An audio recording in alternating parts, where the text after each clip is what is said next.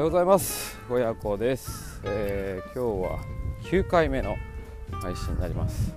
続いてます、えー、朝の今6時10分。えー、っとずいぶん早いでしょ。今日土曜日なんで、えー、おかげさまで仕事を休み久々の久々だなんだろうな。記憶が定かじゃないんですけど。多分確か久々の2連休でお仕事お休みをしてるのにもかかわらず、朝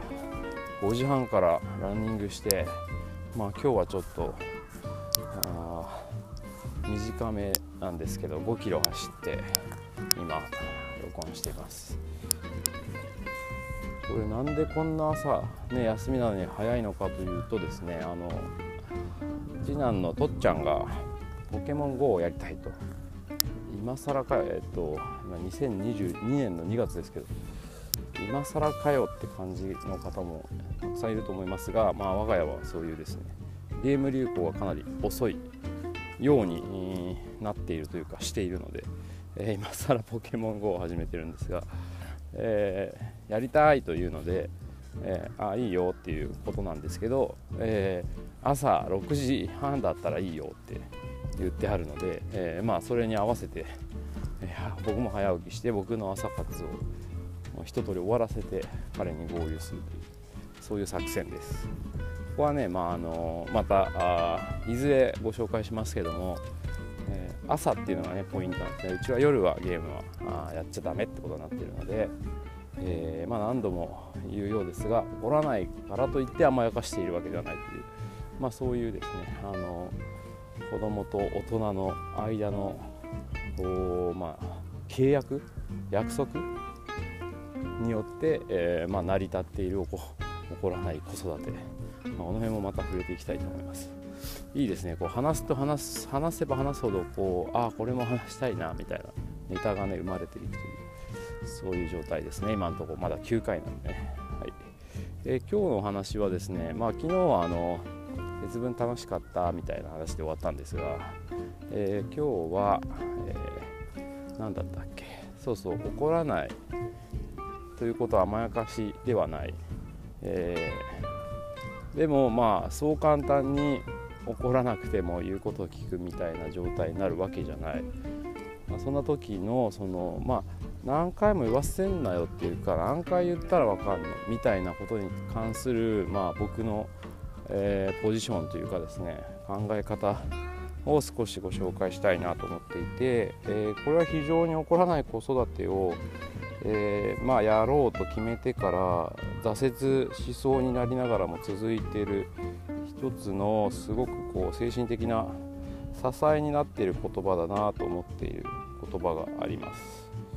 それはですねあのとあるまあ、かなり前なんですね。この言葉にあったのはかなり前なんですけどあの TED っていうプレゼンテーション番組をご存知の方も多いと思うんですが、えー、その TED でですねアメリカの、えー、何だったっけなちょっと調べながら喋りますよ。常に危険な学校アメリカで常に危険な学校というリストに入っている高校の校長先生に就任した女性の、えー、まあ、黒人さんでしたけども女性の校長先生の、まあ、プレゼンテーションを、まあ、今ねやってるのかなどうかわかんないけど NHK のですねあの E テレでそのスーパープレゼンテーションっていう番組をやっていてなんか夜中チャンネルつけたらたまたまその回だったんですけどすごい印象に残っていて書き留めて、まあ、ブログにも書いたりしたんですが、えー、っていうそういう回から、えー、学んだことをで印象的だった言葉を、まあ、ずっとこう支えにしているということなんですね。えー、リンダ・クライアット・ウェイマンさんですね。常に危険な学校っていうリストがあるっていうところがまたアメリカらしいですけども。その中でですねまあいくつかあのあってそのすごい仕事をする上でもあのこれは大事だなって思う言葉もあったんですけどまあえー、ちょっとね、まあ、もしリンクが貼れるようだったらブログのリンクを貼ってみます、えー、もし、えー、リンクが貼れなかったらこれ引っかかるかなキーワードで。あ親子風呂ってまあ僕ブログ書いてるんですけど親子風呂の親子風呂のページ行ってもらってそこに検索窓があるのでそこで TED って TED ですね。テクノロジーエンターテインメント。あとあ D なんだっけな。デザインか。っていうのが、まあ、あの語源になってるらしいんですけど。エデュケーションじゃないんだなと思うんですけど。まあいいや。えー、まあ親子風呂のブログ親子風呂はですねなんとですねあの Google で親子風呂って入れたら一発目に僕のブログ出てきます。でその親子風呂の中の検索窓で TED って入れるとこの記事に多分たどり着けると思うので、まあ、詳しくはここを読んでいただけるといいと思いますが、えー、まあ、その中でですね僕はこのこの子育てに関して、まあ、3つあの印象的なエピソードがあったんですけど、えー、子育てに関して、えー、参考にしているのが、え3つ目のやつですね。えあちゃうちゃう。ごめん3つ目じゃなかった。3つの印象的な言葉と、え、さらに2つの何ていうかエピソードみたいのがあってその2つのエピソードのうちの1つですね、え、I remind my students of those core values of focus, tradition, excellence, integrity, and perseverance. And I remind them every day how education can truly change their lives. という、まあ、これまた英語ができない感。めっちゃ出ちゃってますけどね。こう英語は恥ずかしがらずに言葉にしないと覚えないってまた先生に言われたんで言ってみました、えー、まあちょっとね聞き取れなかったでしょ。うまあ要するにですね、えー、その校長先生はね、あのー、全米で最も危険な高校に数えられる高校の生徒たちに、えー、まあ、私はここから先生の言葉ですよプレゼンの。私は自分の生徒たちに何が大切か毎日言う集中すること。きたり。優秀さ誠実さ忍耐。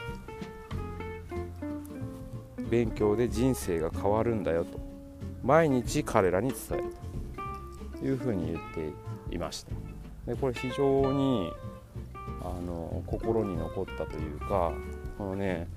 まあ、日本語で毎日彼らに伝えるとかって訳されるとふんって感じなんですけど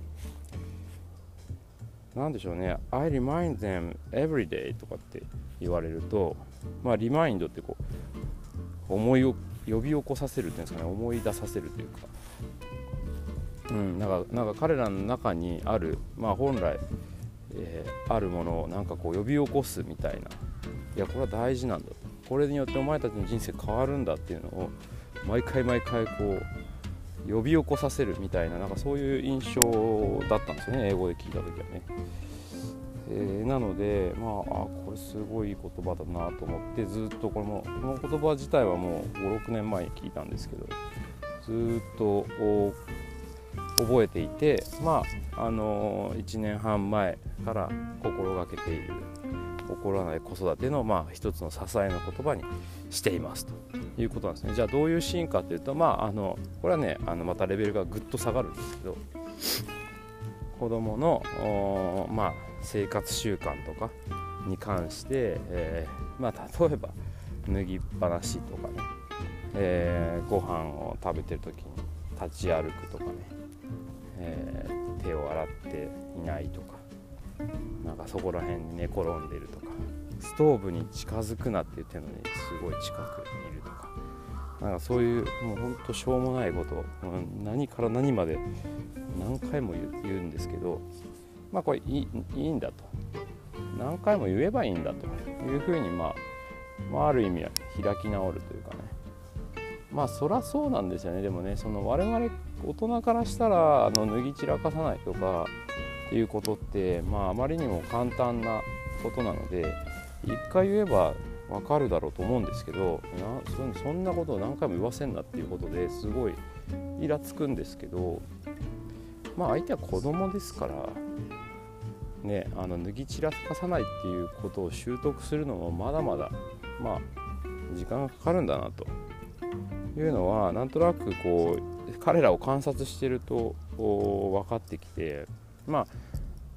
ああのあれですよ。ただだらしなくて脱ぎ散らかしてるんじゃなくてあの他にやりたいことがあるからそっちに行っちゃうんですねささっと。その結果脱ぎ散らかした状態が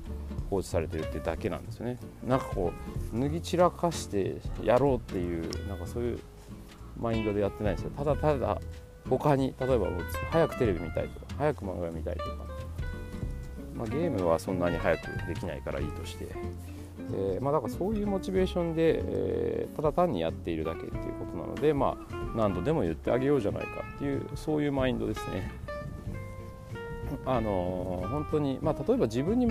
とってちょっと難しいもので置き換えれば、まあ、そんなにイラつくことないと思うんですね。自分にとってちょっと難しいこと、まあ、スポーツでも仕事でも何でもいいんですけど、まあ、例えば英語とかね、まあ、いつまでたってもできないんですが、